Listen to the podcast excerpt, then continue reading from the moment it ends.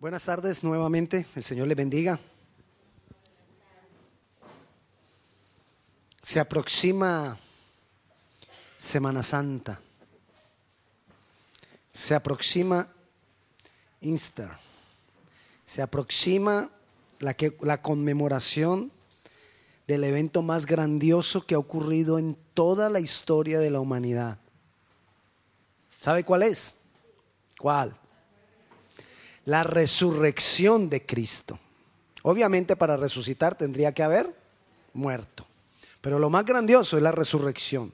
Y dice la palabra que si no hubiera habido resurrección, en vano la muerte, en vano nuestra fe. Hipócritas seríamos nosotros si no hubo resurrección. Pero nosotros conmemoramos que hubo resurrección. Pero no es de eso que le voy a hablar esta mañana. Le voy a hablar de algo más. A mí me parece tremendo de lo que vamos a hablar esta mañana. Me parece peligroso. Me parece... Es que nomás mire el título. Nunca os conocí. ¿Usted se imagina que Dios le diga eso a uno? Que usted quiera ir al cielo y llegue allá y Dios le diga, mm, mm, nunca te conocí, vete. ¿Para dónde se va? Para el lago. Y no propiamente Lake Anna. No propiamente de paseo. Para el lago de fuego y azufre atormentado de día y de noche por toda la eternidad, dice la palabra. Vayamos a Mateo capítulo 7. El versículo 21 es el que nos vamos a memorizar esta semana. Recuerde, cada semana, por lo menos un versículo, por lo menos uno que usted se memorice. Un hito. Y el que nos vamos a memorizar esta semana es, no todo el que me dice Señor, Señor entrará en el reino de los cielos, sino el que hace la voluntad de mi Padre que está en los cielos. Pero mire lo que dice el versículo 22. Muchos me dirán en aquel día, Señor, Señor, ¿no profetizamos en tu nombre y en tu nombre echamos fuera demonios? ¿Y en tu nombre hicimos muchos milagros? Y entonces les declararé, nunca os conocí, apartados de mí, hacedores de maldad. Qué terrible.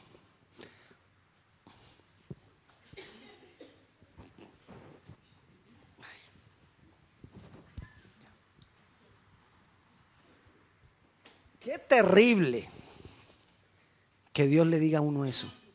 Pero lo más terrible es que quienes están hablando con Él son personas que dicen, te dijimos Señor, Señor. Más terrible aún, son personas que habían profetizado en el nombre de Él. Más terrible aún, son personas que habían echado fuera demonios es decir, los demonios se les habían sujetado. Habían hecho milagros. No cualquiera hace milagros, ¿verdad? Pues sí. Pero estos que le estaban diciendo eso al Señor, profetizaron o echaron fuera demonios o habían hecho milagros.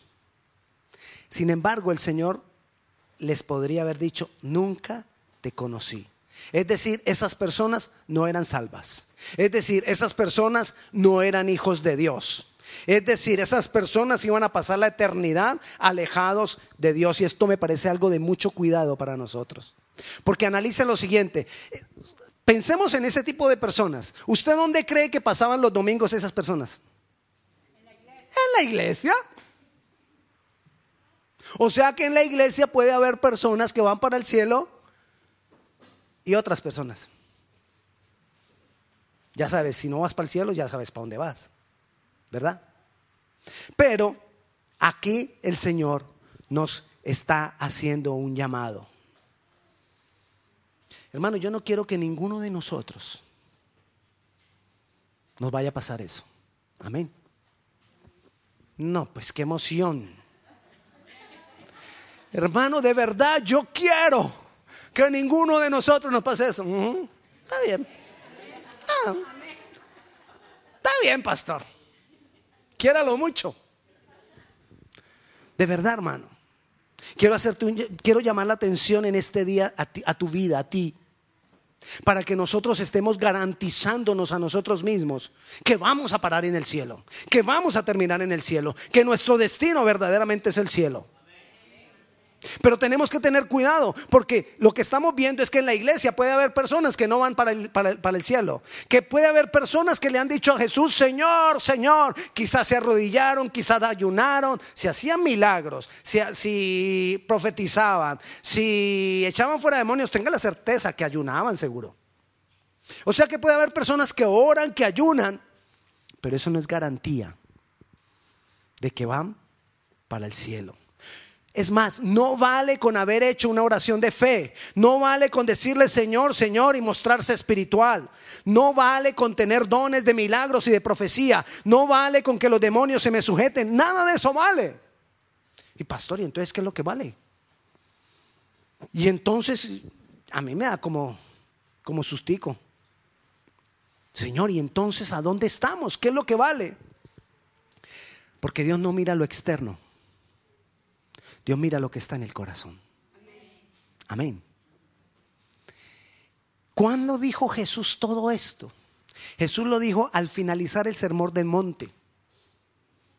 El sermón del monte es la enseñanza suprema, la, majestuosa enseñanza de Jesucristo. Mateo capítulo 5, 6 y 7 está el sermón del monte. Tarea. Tarea escriba pues, tarea estudiarse los, los tres capítulos del Sermón del Monte, Mateo 5, 6 y 7, para que usted se dé cuenta si usted va a llegar al cielo. Ahí, leyendo despacito, poco a poco eso, usted se va a dar cuenta si usted va para el cielo o si usted de pronto se va a encontrar con Dios y Dios le va a decir, mm, tu carita me es conocida, pero tu corazón estaba lejos de mí. ¿Se imagina? No, usted ya ni, miedo le da o qué. Pues bueno, yo quiero producir miedo, pero miedo del bueno, temor de Dios. Amén. No vale con todo eso que hemos hablado, sino que Jesús, le voy a repetir el versículo 21, no todo el que me dice Señor, Señor entrará en el reino de los cielos, sino ¿quién? El que hace la voluntad de mi Padre. De eso es lo que nos tenemos que preocupar, de hacer la voluntad de Dios. Si puedes echar fuera demonios, amén. Pero eso no es lo más importante. Si puedes profetizar, amén. Pero eso no, no es lo más importante.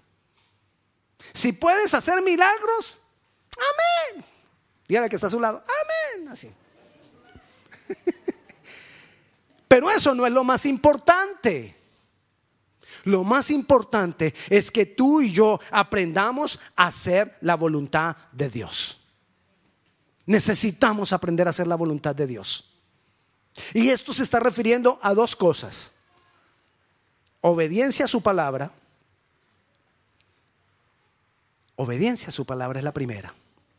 El versículo que sigue, leímos hasta el 23, el versículo 24 dice, cualquiera pues que me oye estas palabras y las hace, le compararé a un hombre prudente que edificó su casa sobre la roca. Obediencia. Y Jesús está diciendo, si tú eres obediente a mi palabra, serás, mejor dicho, yo, yo mismo cuando te vea te voy a decir, hombre prudente, edificaste tu casa firmemente. ¿Cuál casa? Esta casa.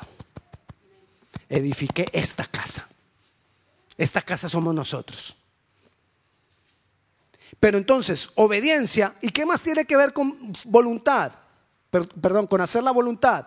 Devolvámonos unos versículos y vayamos al versículo 15, ahí mismito.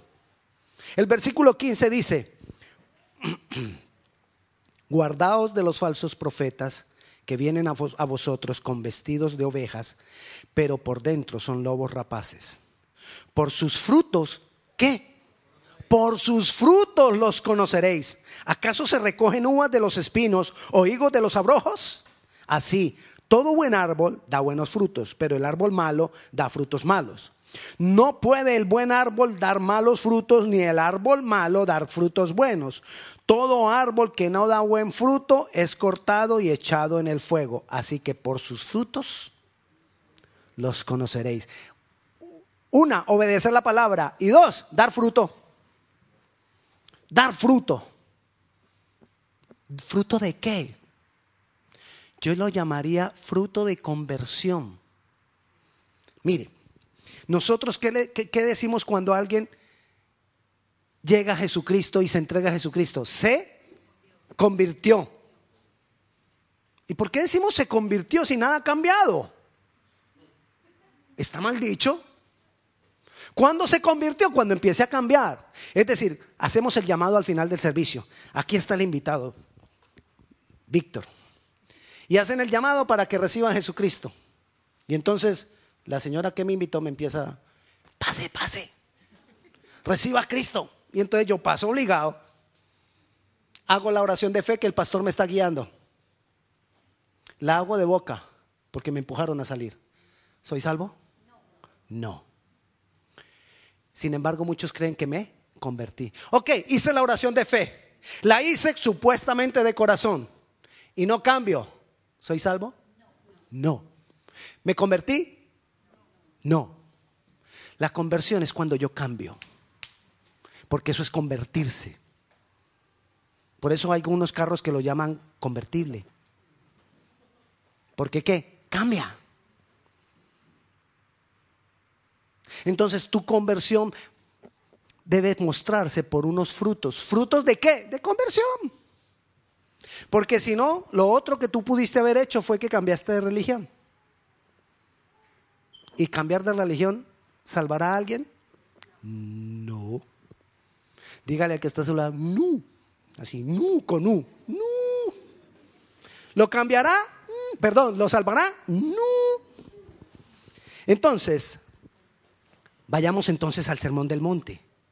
¿Qué hace Jesús en el Sermón del Monte? El Jesús en el Sermón del Monte nos da una enseñanza de conversión. Todo el Sermón del Monte es una enseñanza de conversión. Para, porque Él quiere que nosotros seamos verdaderamente convertidos. Y yo por eso te clamo, te pido, te ruego que te estés comparando, que te estés revisando y te estés confrontando con el Sermón del Monte. Solo son tres capítulos. A veces nos dicen, hermano, tiene que leer la Biblia y tiene que confrontarse con la Biblia. Y entonces uno le da pereza porque como la Biblia es tan grande. Pastor, es que la Biblia es tan larga y hay tantas cosas que no entiendo, entonces por eso, ok, se la pongo más fácil. Compárese, confróntese solo con tres capítulos. Y son sencillos. el lenguaje que Jesús está usando en el Sermón del Monte es lo más sencillo que hay. Ahí no hay duda de no poder entender. Pero si tú te estás comparando con eso, es para que demos frutos de conversión, de que verdaderamente estamos cambiando, de que nosotros estamos obrando porque Dios está en nosotros. ¿Y con qué comienza Jesús hablando el Sermón del Monte? En el capítulo 5, cuando Jesús empieza a dar la enseñanza del Sermón del Monte, nos empieza a hablar del carácter. Empieza a decirnos las bienaventuranzas. Y si nos analizamos rápidamente las bienaventuranzas, las bienaventuranzas nos están hablando del carácter. Dice, bienaventurados los humildes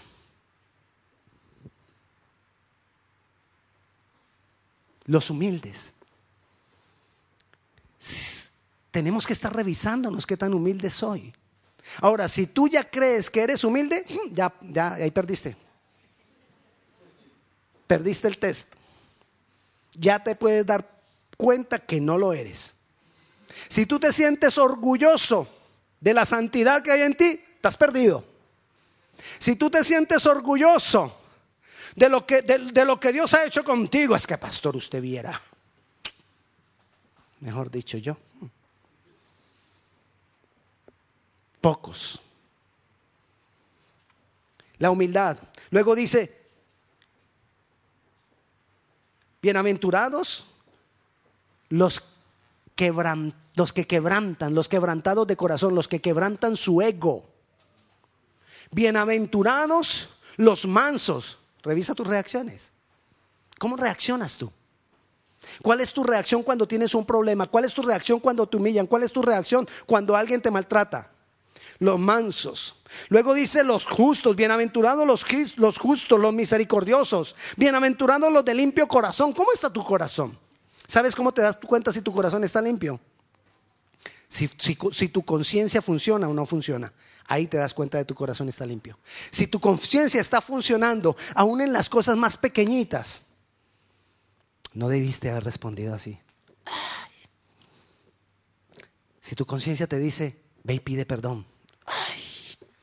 Si tu conciencia te dice, cállate, no respondas. Si tu conciencia te dice, pon la otra mejilla. Si tu conciencia te habla, tú tienes un corazón limpio.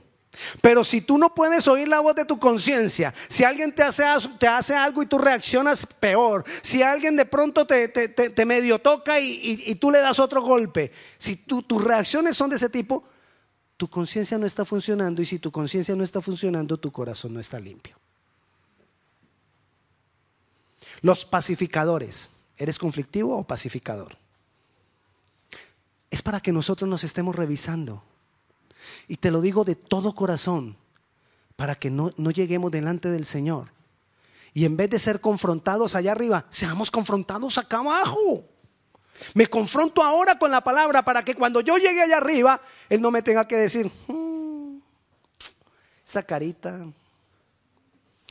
ay, la recuerdo, pero no te conocí. ¿Me entiende? Amén. Luego Jesús sigue hablando en el Sermón del Monte. ¿Y de qué sigue hablando en el Sermón del Monte? De nuestro testimonio. ¿Cómo es tu testimonio ante los demás? Porque Él nos empieza a decir en el Sermón del Monte que seamos luz y sal. Que alumbremos a otros con nuestros actos, con, nuestras, con nuestra forma de hacer las cosas. Entonces tenemos que revisar nuestro testimonio. Nuestro testimonio habla por nosotros mismos. Tenemos que revisar nuestro testimonio. ¿Sabe cuál es el mayor enemigo del testimonio? Una frase, una idea. Es que yo no voy a vivir del que dirán. Ok, no vivas del que dirán, pero da buen testimonio. Para mí es casi igual. Porque es preocuparme. ¿Por qué piensan? ¿Qué, qué estoy dando yo a entender? ¿Qué estoy dando yo a pensar?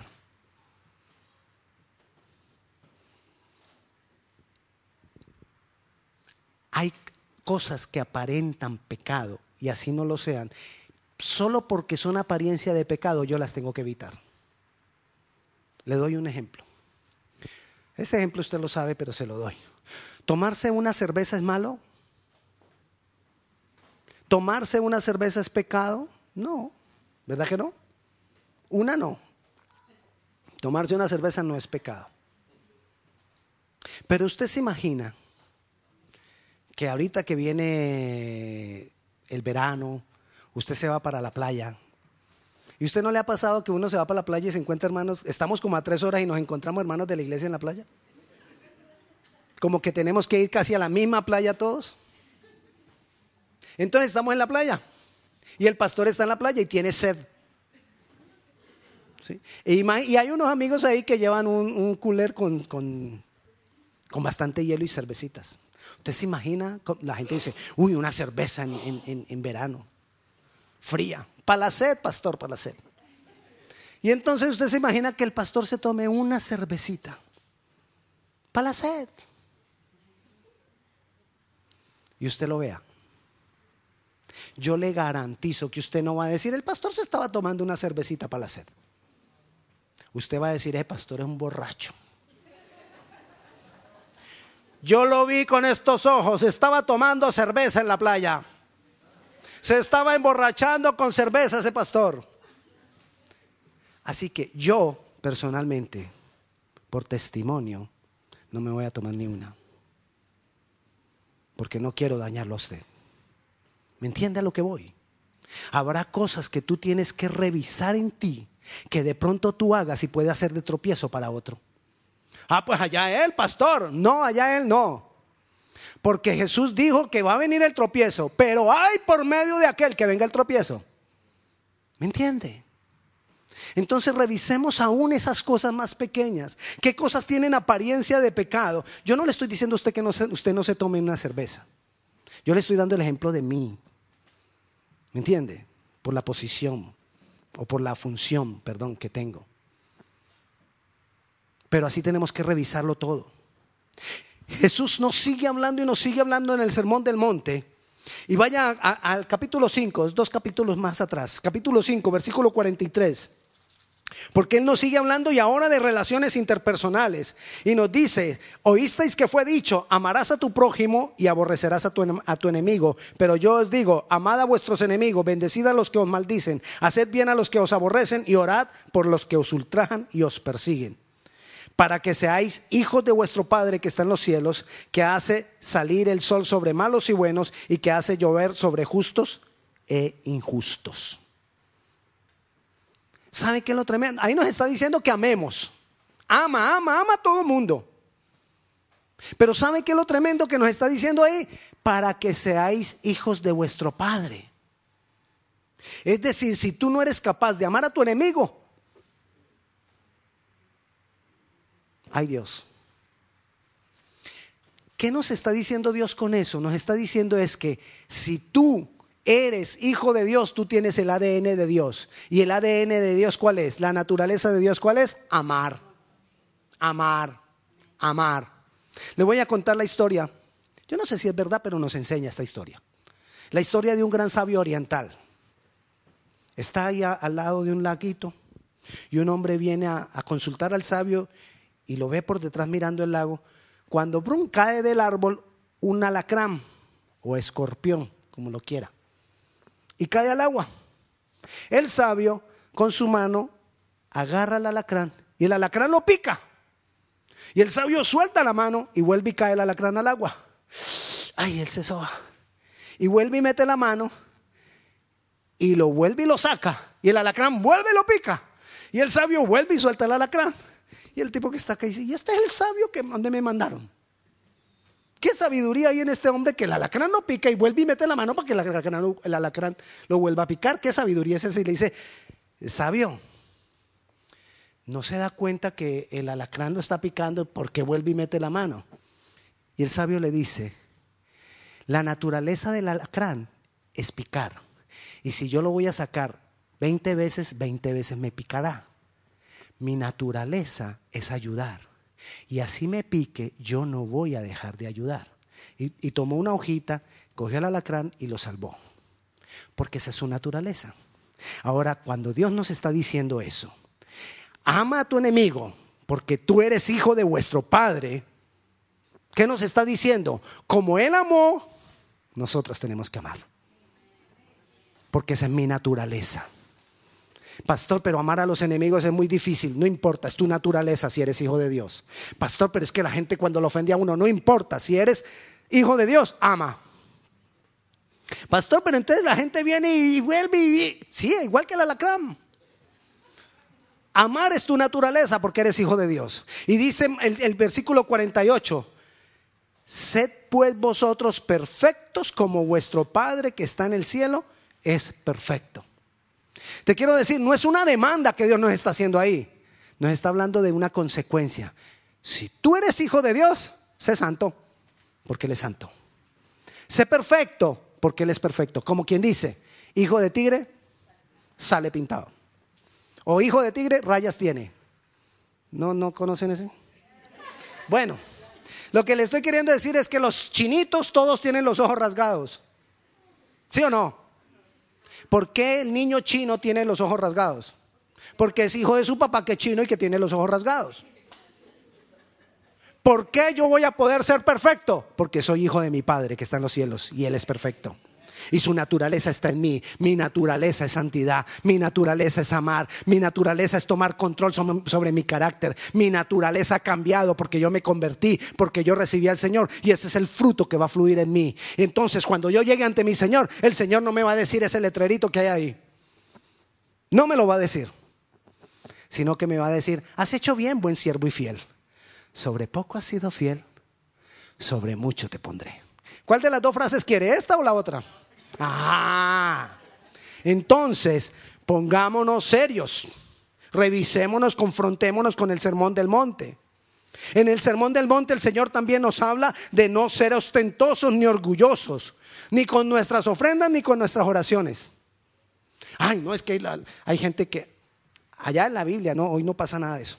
Hay gente que se ponía a ayunar y se dejaba crecer, no se afeitaban. Para que los demás le preguntaran, ay hermano, ¿y por qué no está afeitado?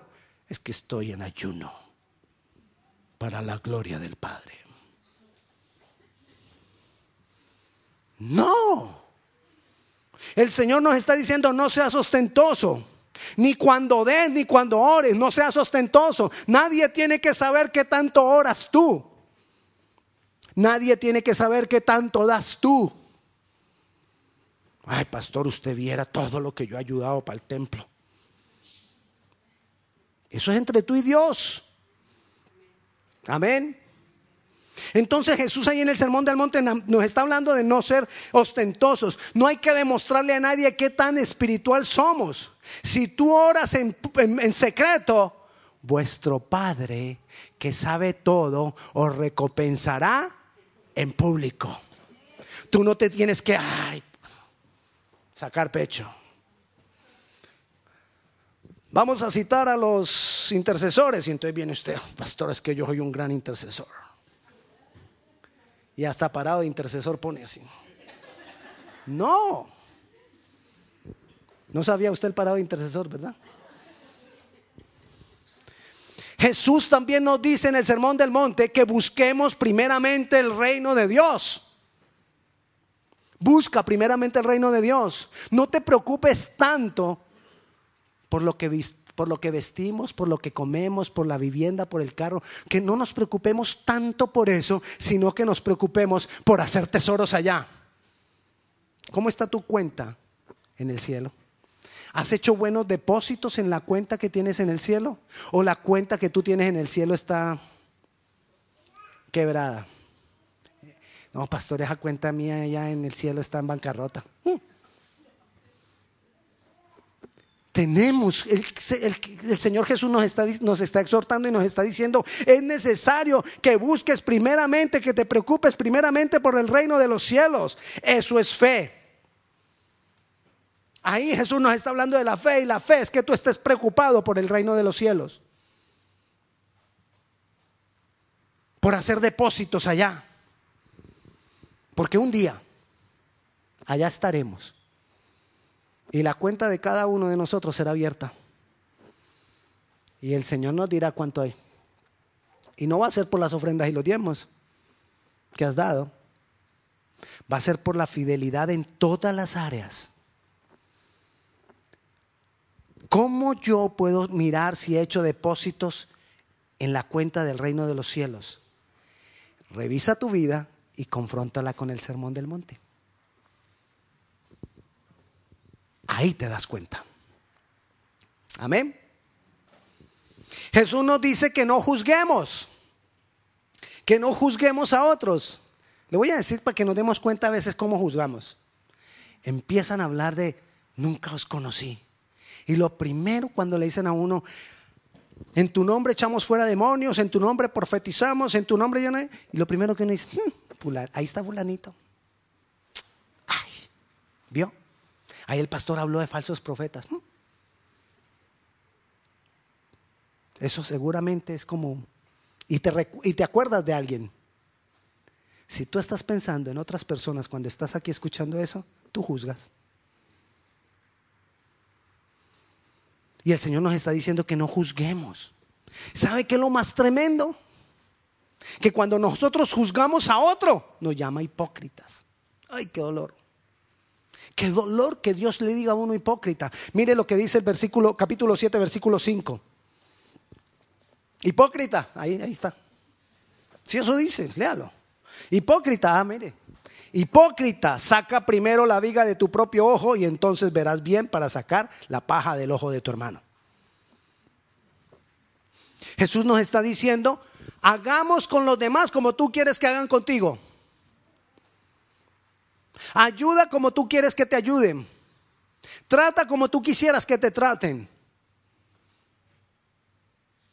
Exhorta ama como tú quisieras que te exhortaran y que te amaran. No juzgues. No juzgues. Y, fuera, y, y finaliza Jesús diciéndonos que no estemos creyendo todo lo que otros enseñan o profetizan de parte de Dios, sino que juzguemos todas las cosas de acuerdo a la palabra. Ese lo leímos cuando leímos el 15. No creas todo lo que se te dice. No me creas todo lo que te digo. Confróntalo con la palabra. Amén. ¿No tampoco? No, de verdad no me crea. Vaya y busque en la casa si lo que yo le dije es verdad o no es verdad. Y si yo lo, que yo le he dicho no es verdad, entonces usted tiene todo el derecho de venirme a decir, pastor, pero me lo dice así a un ladito. Pastor, usted me mintió. O pastor, no entendí, quizás hubo una mala... Algo pasó, pero lo que usted dijo no está correcto. Usted tiene todo el derecho. Es más, ni siquiera el derecho, tiene el deber de hacerlo. Porque Jesús nos está diciendo, no creamos a todo el que viene y nos dice, Dios dice. Vienen y te dicen, no, es que Dios dice que, que te vas a ganar la lotería. Ay, ¿quién no cree? Eso sí no necesitas que te lo confronte ni que te lo confirme, no, ya empiezas a hacer cuentas. ¿Qué carro es el que me voy a comprar? Porque Dios me dijo que me iba a ganar la lotería. Pero si, si vienen y te dicen, es que Dios te dice que vas a estar en bancarrota. No, que me confirmen. Yo eso yo no lo acepto. ¿Sí me entienden? Entonces nosotros todo lo evaluamos, lo evaluamos de acuerdo a conveniencia y también de acuerdo a la persona que nos está hablando. Pues mejor evaluémoslo como dice Dios, de acuerdo a la palabra. De acuerdo a la palabra. Todo debe ser juzgado de acuerdo a la palabra. Todo. Amén. Hermano, por lo que más quieras. ¿Usted sabe qué es lo que usted más quiere? Usted mismo. No, no digamos mentira, nos queremos bastante. Por lo que tú más quieras, confróntate con el sermón del monte para que llegues al cielo. Para que no, nunca escuchemos esa frase frente a nosotros, nunca te conocí. Que no, que no escuchemos eso. Da frutos de, da frutos de conversión. Que tu vida sea una vida que va cambiando vez tras vez. Que tu vida sea una vida que está siendo transformada. Que tu vida sea una vida que cada día va para mejor. Que tu vida sea una vida donde tu carácter está mostrando poquito a poquito cada vez más a Cristo. Porque para eso somos cristianos, para eso somos hijos de Dios. Si eso no te llama la atención, si eso no te gusta, revisémonos si es que somos cristianos. Yo no te estoy regañando. Porque te amo, te estoy pidiendo, revísate, confróntate con el sermón del monte. Ya poco se nos predica de demandas que se nos hacen. Porque siempre miramos la parte buena del Evangelio. Pero ¿dónde está la parte de compromiso del Evangelio? ¿Dónde está la parte de demanda del Evangelio? ¿Dónde está la parte de la exigencia del Evangelio? Y el Evangelio que nosotros hemos creído es un, un Evangelio que nos demanda algo. Santidad. Que nos demanda algo. Conversión. Que nos demanda algo. Transformación de la vida, del carácter de la persona. Testimonio. Amor. Porque ese es nuestro Padre. Y nosotros tenemos que mostrar a nuestro Padre. Amén. Y tú puedes. Si tú eres hijo de Dios, tú puedes. No pienses que es muy difícil. Tú puedes porque vuestro papá puede. Tú puedes ser santo porque tu papá es santo. Nosotros podemos hacer cosas de los humanos porque los, nuestros antepasados son humanos, sencillo. Entonces podemos ser santos, pero hay que tomar la disposición. Hay que hacerlo día tras día. Estudia el Sermón del Monte, vez tras vez, vez tras vez. A mí me encanta el Sermón del Monte. Me gusta mucho. Hay personas que puedan decir, ay, el pastor ya había hablado de eso. Claro que he hablado de esto, porque me gusta el Sermón del Monte. Porque pienso que es una de las enseñanzas majestuosas de Jesucristo para que nosotros verdaderamente seamos transformados. Amén. Tarea. Capítulo 5, 6 y 7 de Mateo. Revísalos contigo, con tu vida. Esa tarea puede ser la tarea de todo el año, si quieres. De toda la vida, si quieres. Pero hazlo.